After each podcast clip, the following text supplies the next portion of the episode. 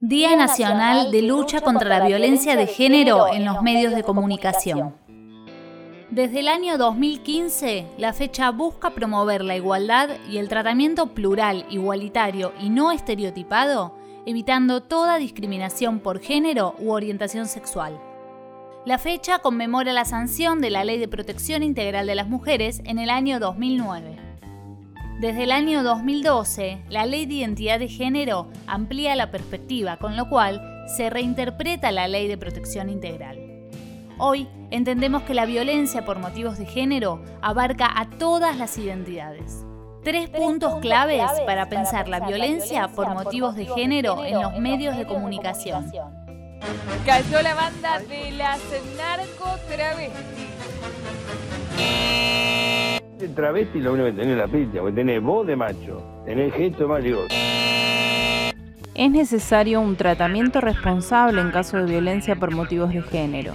En este sentido, la Defensoría del Público diseñó materiales en conjunto con organizaciones que abordan la temática para quienes trabajan en medios de comunicación, proponiendo desde una perspectiva de derechos humanos un tratamiento respetuoso con las personas que viven o han vivido una situación de violencia que socialice información relevante y que en consecuencia evite que se produzcan vulneraciones a los derechos.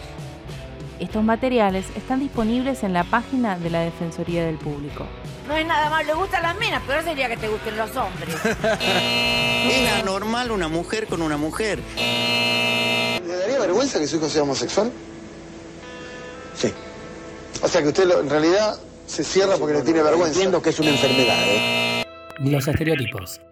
Siempre que elegimos decir algo de tal forma y no hacerlo de otra, repercute en nuestra audiencia. Los medios de comunicación somos simultáneamente reproductores y creadores de los modelos normativos, es decir, de lo que social y culturalmente es considerado adecuado.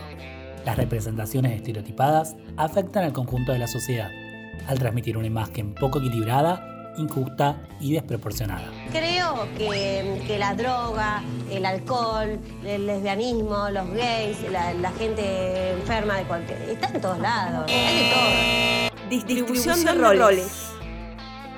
¿Quiénes conducen? ¿Cómo se distribuyen las columnas? ¿Y la coordinación de aire y producción? ¿Qué pasa con las identidades LGBTIQ en la radio? Estas son las preguntas que se hicieron desde la productora de contenidos feministas Nos quemaron por brujas para su estudio Faltamos en la radio.